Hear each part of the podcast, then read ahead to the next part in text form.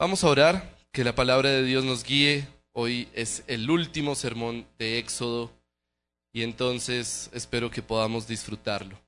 Vamos a orar por eso. Padre Celestial, gracias por tu palabra, gracias Señor por, por las verdades y las convicciones que nos has dejado a través de este libro, que en muchas ocasiones fue complejo, pero que asimismo revela tu gloria en tu complejidad y tu grandeza y tu majestad.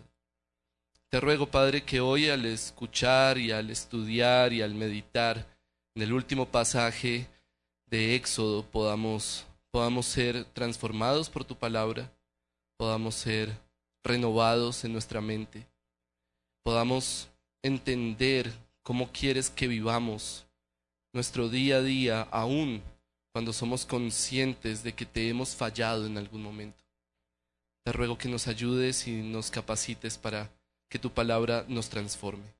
Te lo pido en el nombre de nuestro Señor Jesucristo. Amén. La última escena de Éxodo me hace pensar en el final de, de hecho, de muchas historias. Muchas historias terminan así, pero me hizo pensar especialmente en el final del Señor de los Anillos. Yo no sé cuántos de ustedes han visto El Señor de los Anillos o lo han leído. Recomendado, muy recomendado. Hay muchas lecciones que aprender espirituales de esa historia.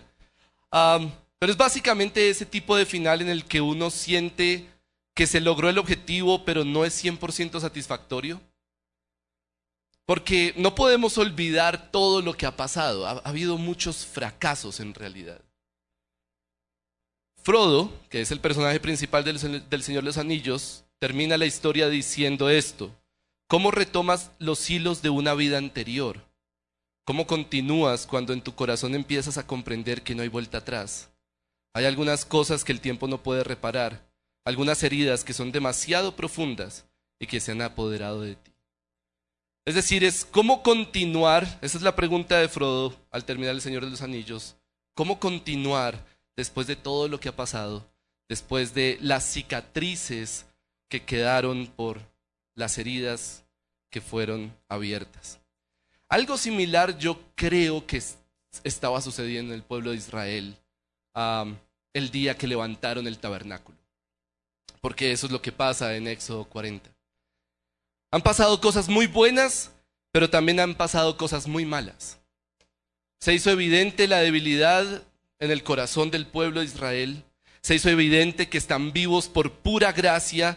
De hecho, hace unas semanas murieron miles de personas por causa del pecado de Israel. Seguramente todavía hay personas en luto por un papá, por un esposo, por un hermano, por un hijo.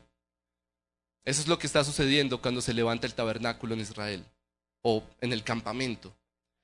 Pero Dios los ha perdonado. Y entonces, ahora después del perdón de Dios, después de la reconciliación con Dios, la pregunta es, ¿cómo vamos a vivir de aquí en adelante? Es decir, ¿cómo, cómo continuar la vida después de un trago tan amargo? Entonces, terminamos con esta lectura. Éxodo 40. Dice así la palabra de Dios, el título de este sermón es ¿Cómo continuar? Entonces el Señor habló a Moisés y le dijo, el primer día del mes, del mes primero, levantarás el tabernáculo de la tienda de reunión. Pondrás allí el arca del testimonio y cubrirás el arca con el velo. Meterás la mesa y pondrás en orden lo que va sobre ella. Meterás también el candelabro y colocarás encima sus lámparas. Asimismo pondrás el altar de oro para el incienso delante del arca del testimonio y colocarás la cortina a la entrada del tabernáculo.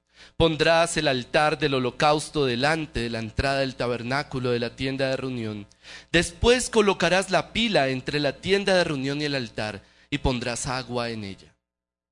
Pondrás el atrio alrededor y colgarás el velo a la entrada del atrio. Luego tomarás el aceite de la unción y ungirás el tabernáculo y todo lo que hay en él lo consagrarás con todos sus utensilios y será santo. Ungirás además el altar del holocausto y todos sus utensilios. Consagrarás el altar y el altar será santísimo. Ungirás también la pila con su base y la consagrarás. Entonces harás que Aarón y sus hijos se acerquen a la entrada de la tienda de reunión y los lavarás con agua. Y vestirás a Aarón con las vestiduras sagradas, lo ungirás y lo consagrarás para que me sirva como sacerdote. También harás que sus hijos se acerquen y les pondrás las túnicas. Los ungirás como ungiste a su padre, para que me sirvan como sacerdotes. Su unción les servirá para sacerdocio perpetuo por todas sus generaciones. Así Moisés lo hizo conforme a todo lo que el Señor le había mandado, así lo hizo. Y en el primer mes del año segundo, el día primero del mes, el tabernáculo fue levantado. Moisés levantó el tabernáculo y puso sus basas, colocó sus tablas, metió sus barras y erigió sus columnas. Extendió la tienda sobre el tabernáculo y puso la cubierta de la tienda arriba sobre él, tal como el Señor había mandado a Moisés.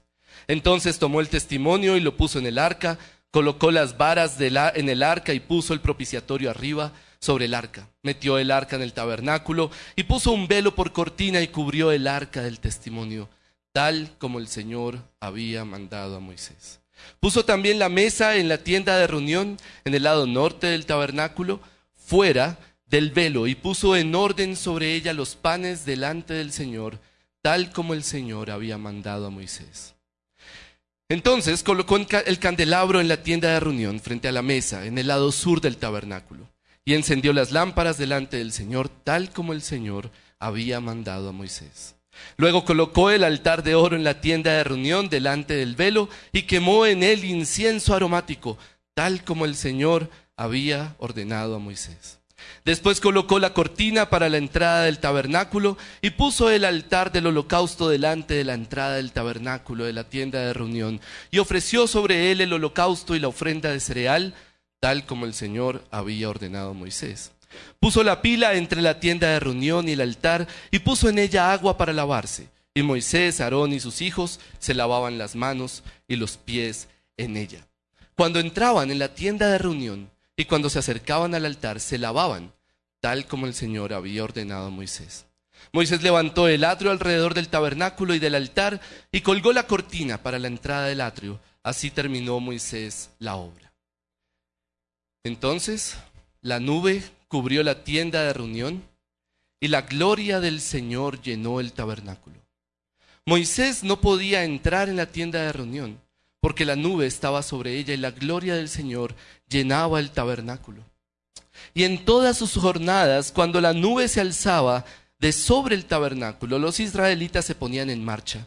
Pero si la nube no se alzaba, ellos no se ponían en marcha hasta el día en que se alzaba. Porque en todas sus jornadas la nube del Señor estaba de día sobre el tabernáculo y de noche había fuego allí a la vista de toda la casa de Israel. Esa es la palabra del Señor para nosotros hoy. No creo que es un pasaje totalmente alegre, es decir, hay mucho que celebrar en este pasaje. Por fin el tabernáculo está arriba. Pero no podemos perder de vista Éxodo 32, no podemos perder de vista que Dios estuvo a esto de destruirlos, no podemos perder de vista que Dios estuvo a punto de no ir con ellos a la tierra prometida. Así que la reflexión principal que considero que deberíamos tener al terminar Éxodo es esta, y yo creo que en la lectura usted la pudo reconocer claramente. Una buena relación continúa a través de la sumisión. Estoy convencido de que Éxodo le deja ese sabor al pueblo de Dios. Una buena relación continúa a través de la sumisión o a través de la obediencia. ¿Cómo continuar después de todo lo que ha pasado? ¿Cómo seguir adelante después del pecado y la reconciliación? Bueno, parece que Moisés responde de una manera muy, muy enfática, una buena relación requiere sumisión. Continúa a través de la sumisión. Y voy a explicarles ese mensaje a través de dos puntos, la necesidad de la sumisión y la razón de la sumisión. Aquí no voy a dividir el pasaje ah, en, secciones, en realidad vamos a tomar todo porque es, como notaron, un pasaje complejo de, leer un poco y, con muchos detalles que pueden hacernos perder de vista el mensaje central. Así que voy a abordarlo de esta forma, la necesidad de la sumisión y la razón de la sumisión, es decir, la necesidad de continuar en obediencia después de todo lo que ha pasado y la razón por la que esa es la forma de continuar. La necesidad de la sumisión. Hasta este punto el tabernáculo ya es un símbolo de muchas cosas. El, el tabernáculo es básicamente ahora una institución y es simbólico para todos. Es decir, el hecho de que el tabernáculo ya esté en pie es un símbolo de muchas verdades y de muchas cosas que el pueblo de Israel debería tener en mente. Por un lado es un símbolo del poder de Dios, porque hace dos años, solo dos años, eran esclavos en Egipto por 400 años. Y ahora el tabernáculo está arriba. Y dice el versículo 17 que el primer mes del año segundo, el día primero del mes, el tabernáculo fue levantado. Es un gran testimonio del poder de Dios porque Dios lo sacó de Egipto con mano poderosa. Ver el tabernáculo levantado es pensar que Dios es poderoso para liberar a su pueblo. Pero luego también es un símbolo de la fidelidad de Dios porque es increíble que llegaron hasta ahí. Cuando, cuando ellos llegan a Sinaí, Dios le dice a Israel, los he traído hasta mí como, como un águila lleva a sus, a sus hijos, a sus polluelos, ¿no? Dice, los he cargado sobre alas de águila y los he traído hasta mí. Eso es justamente lo que Dios le dijo a Moisés que sucedería en Éxodo 3. La demostración de que yo soy, el yo soy está con ustedes, es que un día me van a adorar en ese monte. Y ahí están, ahí están adorando al Señor. Todo Éxodo ha sido una evidencia de la fidelidad de Dios a sus promesas, a la promesa de Abraham, de Isaac y de Jacob. Así que ver el tabernáculo levantado es pensar en que Dios es fiel. Pero también eso nos lleva a pensar en que es un símbolo del perdón de Dios. Dios es un Dios de perdón. Parte esencial de la revelación de Dios en Éxodo es que Él es un Dios compasivo. Éxodo 34 ocupa un lugar central, casi que podríamos decir que es el corazón de Éxodo, porque es la revelación completa del carácter de Dios y lo que les dice es, yo soy un Dios clemente y compasivo. El Señor, el Señor, el yo soy, Yahweh es clemente y compasivo, lento para la ira y abundante en misericordia y fidelidad. Después del pecado más descarado de Israel, después de la infidelidad más grotesca, Dios los ha perdonado y el tabernáculo levantado es un símbolo de ese perdón. Finalmente es un símbolo de la presencia de Dios, esa es el digamos la simbología original del tabernáculo. Dios está en medio de su pueblo de eso se trata finalmente Éxodo, ¿no? Cómo Dios quiere habitar en medio de su pueblo, quiere revertir el pecado de Adán que lo sacó del jardín. Y ahora Dios está comprometido con Abraham, con Isaac, con Jacob, de revertir eso y volver a morar en medio de su pueblo. Y aquí estamos viendo el cumplimiento la presencia de Dios en medio de nosotros. Dios está en medio de nosotros. Eso es el tabernáculo. Así que el tabernáculo levantado es un símbolo de la presencia de Dios en medio de su pueblo. Todo, todo el tabernáculo es una muestra simbólica de quién es el Señor. Y no olviden que de eso se trata Éxodo. Éxodo se trata de revelar quién es el Señor. En Éxodo 6 Dios le dice a Moisés, mire, ustedes no me conocen como Yahweh. Ustedes me han conocido como el Shaddai, como el Dios Todopoderoso, pero ahora me van a conocer como el Señor, como el yo soy, como el Dios del pacto. Y ahora lo conocen mejor. Ahora conocen su poder, su fidelidad, su gracia y su perdón. Así que el tabernáculo es la evidencia de todo ese carácter y todo ese conocimiento que ahora el pueblo tiene de Dios.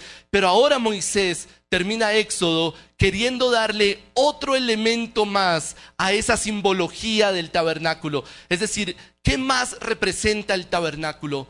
Todo lo que hemos dicho hasta ahora es todo lo que hemos visto en Éxodo. Pero ¿qué representa aquí el tabernáculo? Bueno, el tabernáculo está en pie por todo lo anterior, pero solo puede estar en pie si cumple algo. Y es la palabra o la frase en realidad más repetida de este texto. Y traté de leerlo de tal manera que usted pudiera reconocer qué es lo que más se repite en este pasaje. ¿Qué es lo que más se repite en este pasaje? Todo debe ser hecho tal y como el Señor lo había mandado. Ocho veces lo dice el pasaje. Y de hecho hay una parte del capítulo que es con versículo intermedio, ¿no? 16, 19, 21, 23. se vuelve hasta a cansón leerlo. un profesor de español diría que es redundante. Bueno, ese es el objetivo de Moisés. Decirnos enfáticamente qué significa levantar el tabernáculo. Significa obediencia significa sumisión. El tabernáculo no puede estar levantado, el tabernáculo no puede estar de pie si no se hace todo como Dios lo ha mandado. El tabernáculo levantado debe convertirse en un símbolo de sumisión y obediencia a Dios. Si no es así, el pueblo no puede continuar y ya lo han experimentado. Luego, el, texto termina de una forma muy interesante. Porque uno pensaría, bueno, Éxodo debería terminar con Dios vino a morar con su pueblo y ya. Y sí, pero versículos 36 al 38 nos dicen algo más. No es solamente Dios vino a morar en medio de su pueblo, sino que nos cuenta un poco de la dinámica de la vida con Dios ahí en medio de ellos. Si Dios va a vivir en medio de ellos, ahora ¿cómo vamos a actuar? Bueno, versículo 36 nos dice, y en todas sus jornadas, cuando la nube se alzaba sobre el tabernáculo, los israelitas se ponían en marcha, pero si la nube no se alzaba, ellos no se ponían en marcha. En otras palabras, la presencia de Dios en medio de su pueblo implica lo que Dios diga, lo hacemos. Si Dios se mueve, nosotros nos movemos. Si Dios no se mueve, nos quedamos quietos. Eso es la dinámica de la presencia de Dios en medio de su pueblo. Todo este pasaje Está apuntando a la necesidad de la obediencia. El tabernáculo levantado, finalmente, por fin, debería ser un símbolo de la sumisión del pueblo a su Dios para continuar con la vida normal del pueblo de Dios. Es como si Moisés estuviera diciendo, miren, esta es la única forma en la que podemos continuar. Después de ese terrible evento de pecado, después de haber estado a punto de ser destruidos por Dios, después de que el pacto estuvo a esto de ser quebrantado y Dios dijo, ya no más, voy a destruir a este pueblo, no voy a ir con ustedes. Después de todo eso y después de ser perdonados y reconciliados, solo queda una opción, solo queda un camino que seguir y es ser obedientes. Es someterse a Dios. Someterse al Señor y depender de Él completamente, que cuando Él se mueva nosotros nos movemos, que cuando Él se detenga nosotros nos detenemos. Creo que es el único camino que queda, porque ¿qué otras opciones hay? ¿Qué otras opciones habría? Bueno, una opción, que es una opción muy común, sería quedarse lamentando todo lo que pasó. Un luto permanente. Hace unas semanas murieron papás, hijos, hermanos, tíos, abuelos, amigos. Miles de personas murieron. No pueden olvidar eso. Hace semanas atrás. ¿Qué opción habría? Pues quedarnos lamentando eso. Como una depresión constante por las consecuencias del pecado. Eso sería una opción. Nuevamente, tristemente es una opción que muchos escogen quedarse lamentando, como decimos, llorando sobre la leche derramada, lamentándonos por las consecuencias del pecado. Pero entonces queda el perdón. Si el tabernáculo es símbolo de perdón, entonces, ¿vamos a quedarnos lamentando las consecuencias del pecado? ¿Acaso el perdón de Dios no es suficiente para dejar de lamentarse? Otra opción es quedarse en un sentimiento de culpa permanente. Básicamente decir, no, nosotros no merecemos ese tabernáculo. Nosotros no somos dignos de que Dios esté en medio de nosotros. Así que, no, yo no puedo continuar. Como esa culpa y ese remordimiento permanente por lo que pasó. Pero entonces, ¿qué de la gracia de Dios? ¿Acaso el tabernáculo no es una evidencia de que Dios es un Dios de gracia, compasivo y clemente, lento para la ira? ¿Acaso la gracia de Dios no es suficiente para quitar la culpa? Otra opción, que tal vez es la opción más radical, es acabar con la relación. Y decir, no, yo definitivamente no sirvo para esto. Dios merece un pueblo mejor que nosotros. Entonces, dejemos de ser el pueblo de Dios. Yo dejo la fe, abandono a Dios. Porque, porque soy muy pecador. Porque Dios merece algo mejor. Suena muy bonito, suena noble, pero totalmente errado. ¿Qué de la fidelidad de Dios? ¿Acaso el pacto no es suficiente para continuar? Todas esas opciones son tentaciones que todos nosotros hemos experimentado en algún ámbito de nuestras vidas. En la iglesia, una ofensa, un conflicto con alguien y me voy de esta iglesia y ya las cosas no pueden ser igual. En el matrimonio, un fracaso, un pecado, un conflicto fuerte y ya no podemos seguir igual. Ya, esto se dañó. Esto ya no tiene arreglo.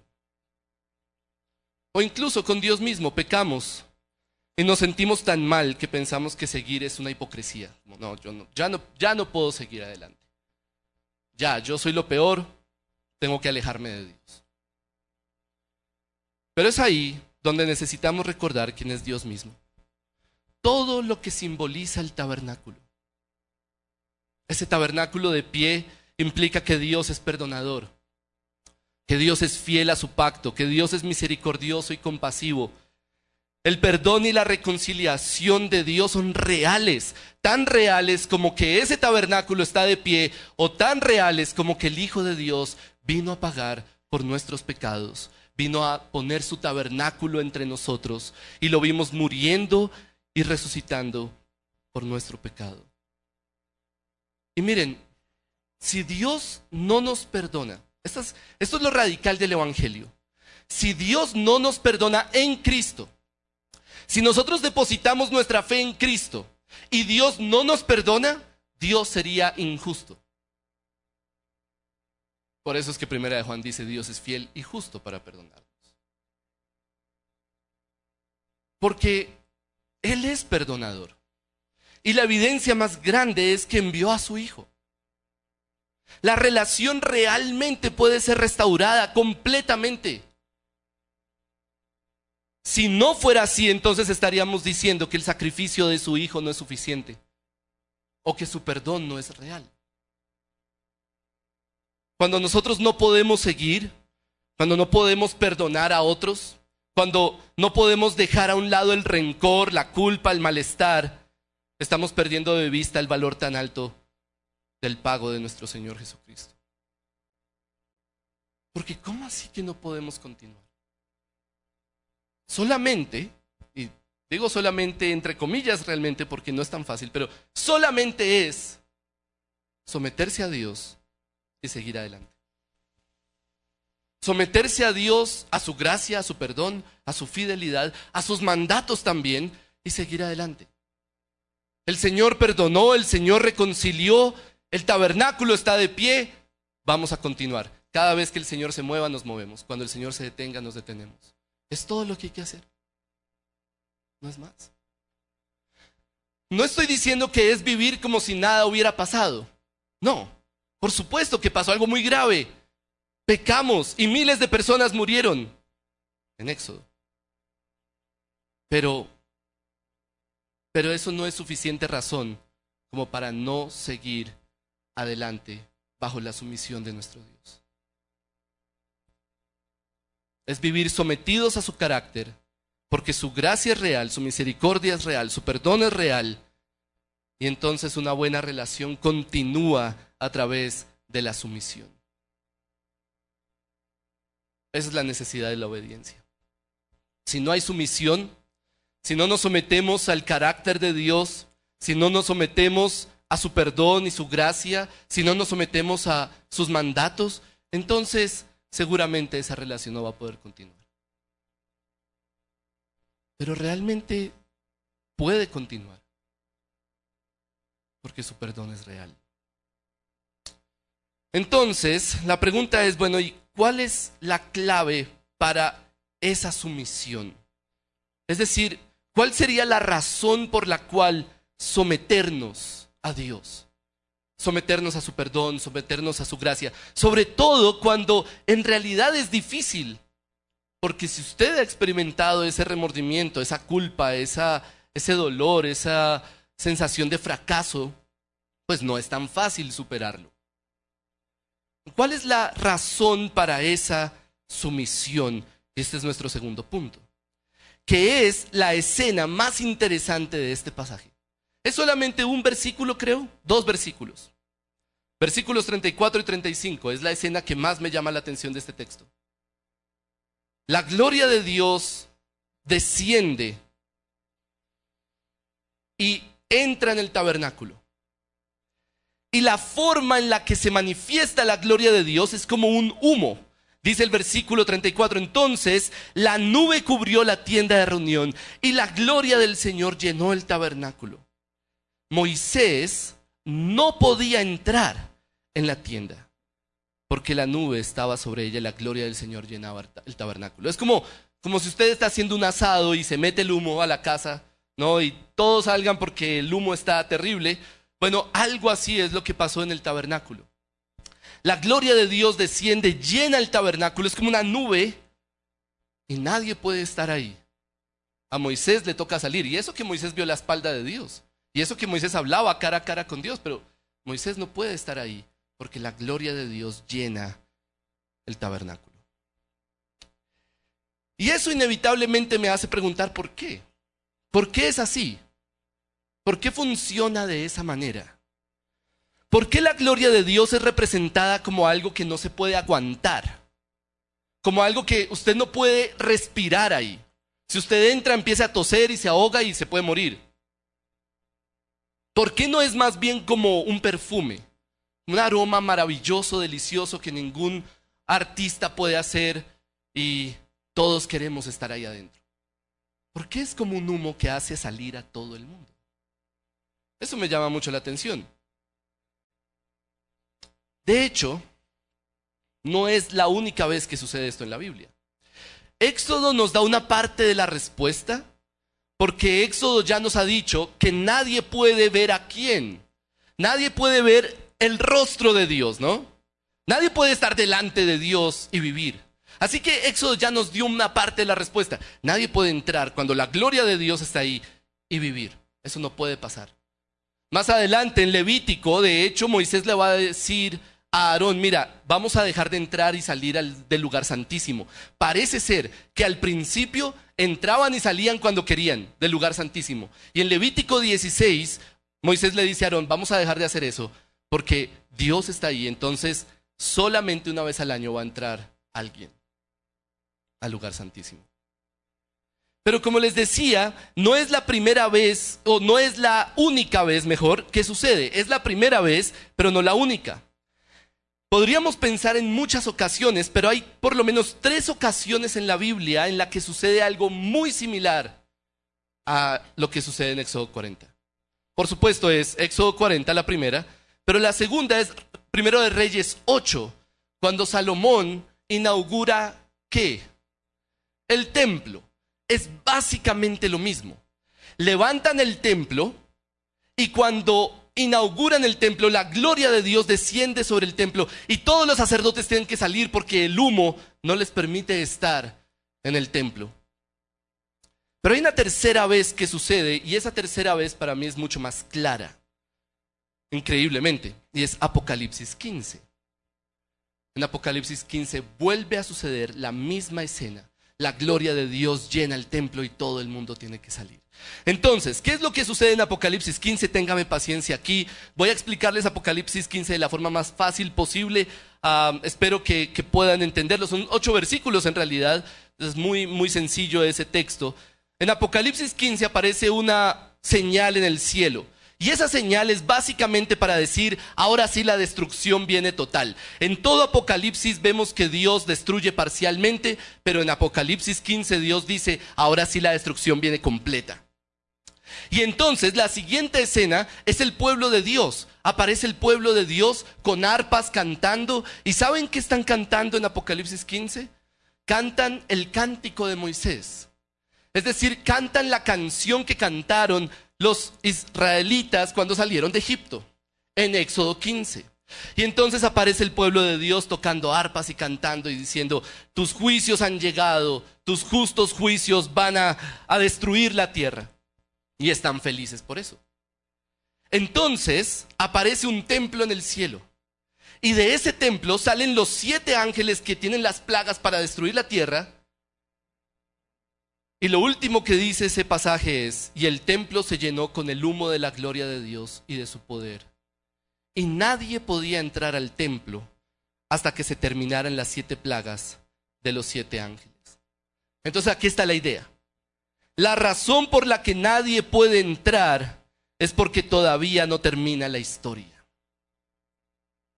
Y Apocalipsis 15 lo deja claro. La razón por la que la gloria de Dios llena el tabernáculo y todos tienen que salir, en vez de que sea la gloria de Dios llena el tabernáculo y todos pueden entrar, es porque la historia no ha acabado.